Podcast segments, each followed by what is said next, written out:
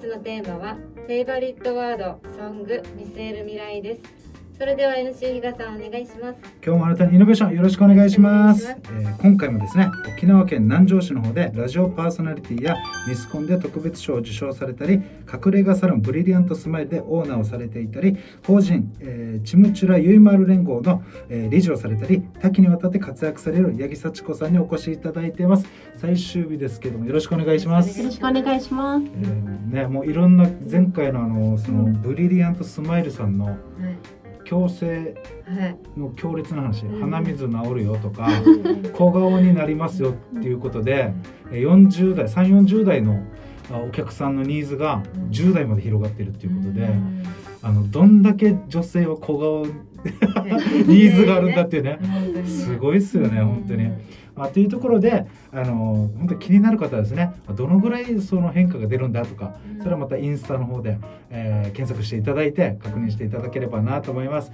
えー最終日ですけどもよろしくお願いします。よろしくお願いします。はい、えー今回実はですね最初にお伺いしたいのは尊敬する方、あーまずそこから聞きたいなと思うんですけども、えーまず尊敬する方をちょっと教えていただいてよろしいですか、はい、はい、えっとうちのお父さんかなっていうふうにはい思ってます。お父様はどういった方なんですか、お父さんすごいうん。とっても真面目でうん。優しいうんですけど、もう本当にほんなんていうのかな。うちのお母さんがはい。あの3年前にちょっとあの亡くなったんですけど、はい。この病気で亡くなった亡くなるお母さんをずっと見てくれたのがお父さんで、うんもう神みたいな感じでしたう。ん神ですか？神神ですね あれは。うんいやなかなかねその介介護とかやっぱり近くで見てるとやっぱり特に思いますよねう。ん同じ肉親だろうが夫婦であろうが、うんやっぱり大変なものは大変だし、うんはい。そういったところでうん。やっぱりおお父さんとのなんかその小さい頃のなんかエピソードとかってあったりします？なんか。すごいありますね。あそうなんですか？なんかその中で一つなんか印象的な。印象的なものは、まずなんかちびまる子ちゃんのお父さんわかります？はいはいはい。ちびまあ？ちびまる子ちゃんのキャラクターのはい。なんかカメラよくも撮ってるお父さん役のお父さんがいるんですね。はい。がもううちのお父さんとそっくりだなと思って、えー。ずっとカメラをずっと瞬間を撮るみたいな。あじゃあ昔からむっちゃ撮られもうてるんですか？ずっと撮られてますね。へとかあとはい。今でもなんですけど、はい。お父さんいつかは小説家になりたかったみたいでー。今でもあの私と会うとそれを全部日記に書いてます。ああったことをはいエピソードとして書いてるんですか？あそうです。私が今日お父さんと会ったら今はい。日幸子が実家に来ましたみたいな。それを兄弟4人いるんですけど、はい。兄弟4人とも書いてる。未だにやってます。あえ兄弟それぞれの？そうです。今もう何歳だって感じなんですけど。あじゃあそのなんかノートみたいなブワーありますありります。もうもうすごいです。本が。あすごいすごいです。これ普通のあのなんかノートあに書ノートですいてるんです。かそうです。これどれぐらいのなんか量というか？もうもう溢れてると思います。あじゃあもう一部屋にびバーまあ4人分よ4人四人兄弟？四人兄弟なんですけど4人分やばないので最近もそれ書いてるの見たので「えお父さん今だやってるの? 」みたいな「ええーっていうびっくりしました。すごいなんかなので面白いね。そう未だにやってますね。まあまあそういうなんか愛もなんか伝わるというか、うん。あ自分のことをものすごく見てくれてるんだなというか。見てますね。しかもなんかお母さんに対しての愛情というかそうです。なんか病気気になったお母さんを元気な時はもうランチ行ったりとかななんか今日は母の日だからって言ってディナー行ったりとかうん。なんかすごいなと思って。うん。本当に大好きなんだなみたいなそんなお父さん、まあだから尊尊敬しながらも大好きなお父さんって感じなんですよね。うんはい。まさになんかね、あの内面を見る八木さんのなんか少しポイントに触れた感じしますよね。お父さんがすごいなんか刺激してるような感じしますよね。そうですね、んうんまあそんな、えー、八木さんのですね、今回、えーフェイバリットソングお聞きしたいんですけども、はいフェイバリットソングは何でしょうか？これはコンテストの時に、はい。あの流れた曲なんですけど。で、えっとコンテスト本番も流れるんですけど、はい。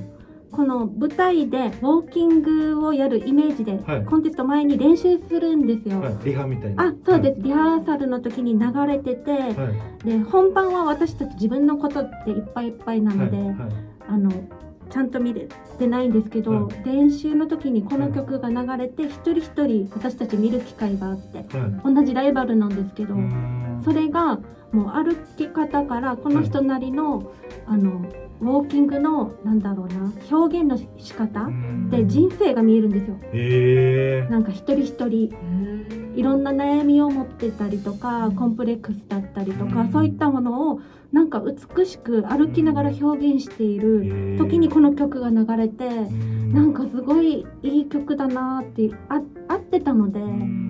もうその時にもう皆さん涙あふれてえー。本当になんかすごいもうこの場に立ててよかったなっていうふうに思ってます。むちゃくちゃじゃあこのただ好きというよりもその情景とか全部相まって、あそうです。もむうちゃくちゃ刺さったんですね。そう映像がありますね 私の中で。えー、すごいですね。もうなんか女性の強さ、さみたいなうん。美しさイコール強さたくましさみたいなのが全部入ってる感じで。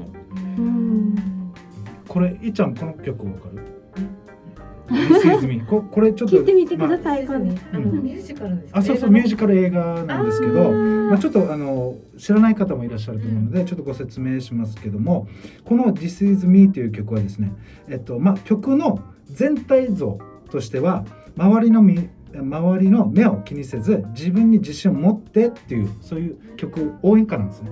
うん、で、えー落ち込んでる人の心に響く歌詞そして人生に迷いを感じている人に勇気を与えてくれる力強い歌声がまあ特徴の曲ですね、えーこれは映画「グレイテスト・ショーマン」の中で、えーえー使われる曲なんですねなので一番最初の、えーそのラベリングの中で、えー八木さんを他者を輝かせる輝かせ続ける、えーグレイテスト・ウーマンというのはこのグレイテスト・ショーマンから持ってきた言葉だったんですね。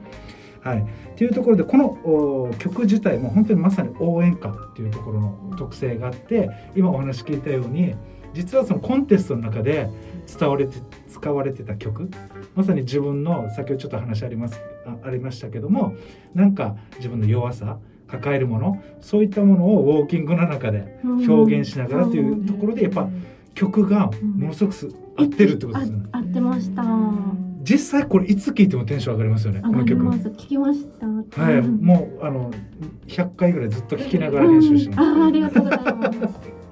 はい、まさにこういうじ。感じだったんですよ。あ、本当ですか？コンテスト自体が。うん。これぜひあの映画含めてあの知らない方はチェックしてほしいなと思いますね。はい、というところで最後のテーマなんですけども、い。見せる未来というところで、えーこの八木さんに挙げていただいたのが障害あ障害があっても、まあ、希望があり障害を個性と考える未来。女性も年を重ねて楽しめる未来、まあ、そういったものを見据えてるんだということなんですけども最後の質問なんですけど、はい。え現在はまあ SDGs などを中心に多様性の時代が進んでいます。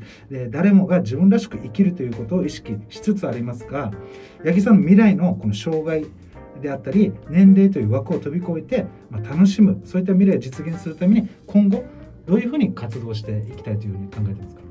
今後は、うん。えっ、となんこの障害者とか、ん。そういったあのやっぱり障害者だからとかじゃなくて、個性、うん。この方はこういった個性があるっていうものを、なんていうのかなご自身で自慢じゃないけど、うん。そういう価値観でいられたら一番素敵じゃないかなって私は思ってて、例えば分かりやすく目が見えなかったりとかしたら、うそれはそれでうん。この人の魅力が絶対あるはずなんですね。例えば目が見えない分エネルギーは喋りにあると思うので喋、ったり触ったりしながらん。感覚で伝えていくいくうん。お仕事だったりとか、なんかその人なりの魅力が絶対あると思うんですよ。うん。でみ左半身とか麻痺されてる方はうん逆になんか脳がうん。だったかな。なんかそういうあで左半身は確か言語にあるみたいなんですけど、あ逆ですね。私も今ちょっと勉強中なんですけどそういった障害が持ってる方はあの体が不自由だと別に脳が動くので、うん。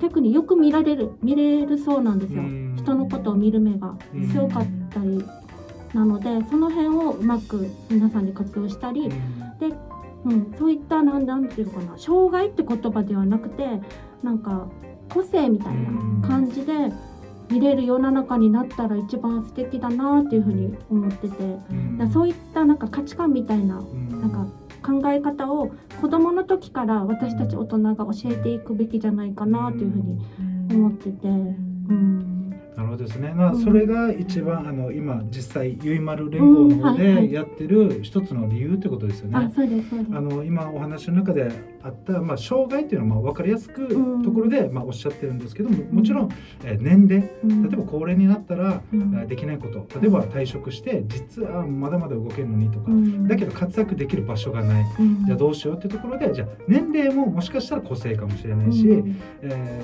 ー、一つの障害も個性かもしれない。まあ性格と同じようなものなんだってことですね。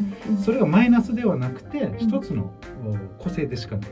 なのでじゃあ誰もがそれを生かして、うえ活躍できる。そういった社会を少しずつ、そうですね。住みやすいっていうかそうです。なんか引きこもりだったりとかしてしまうみたいなので、それをどうにか前に出してあげたいなっていうふうに、なんかやっぱり皆さん寂しかったりするみたいなので。